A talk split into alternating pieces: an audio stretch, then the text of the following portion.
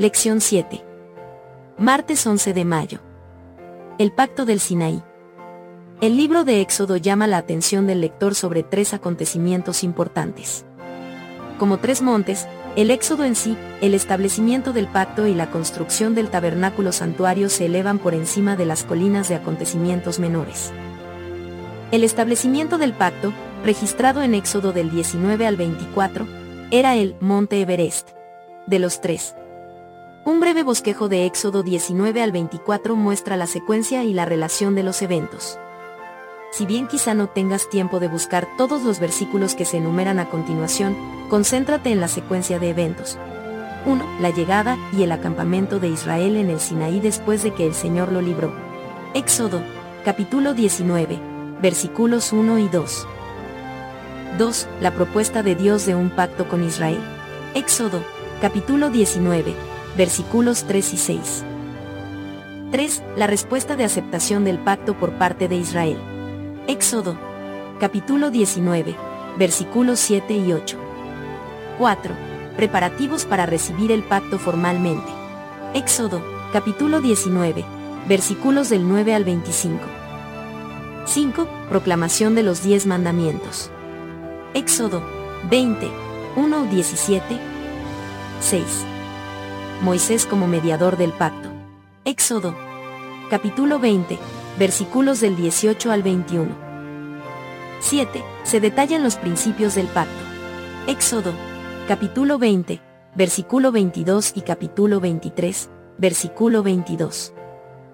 8. Ratificación del pacto. Éxodo. Capítulo 24, versículos del 1 al 18. Este pacto juega un papel vital en el plan de salvación. Es el cuarto pacto que se menciona en la Biblia, lo anteceden los de Adán, Noé y Abraham, y en el Dios se revela más plenamente que antes, especialmente cuando se establece todo el ritual del santuario. Por lo tanto, el santuario se convierte en el medio por el que muestra al pueblo el plan de salvación que debía revelar al mundo. Aunque el Señor había redimido a Israel de la esclavitud en Egipto, quería que entendiera que la redención tenía un significado mayor y más relevante que la mera libertad de la esclavitud física. Quería redimirlos del pecado, la principal esclavitud, y esto solo podía suceder a través del sacrificio del Mesías, como lo enseñan los tipos y los símbolos del servicio del santuario.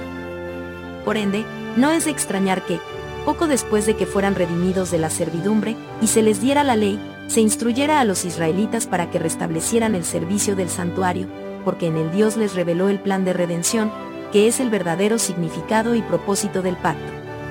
Porque el pacto no es más que un pacto de salvación que el Señor ofrece a la humanidad caída.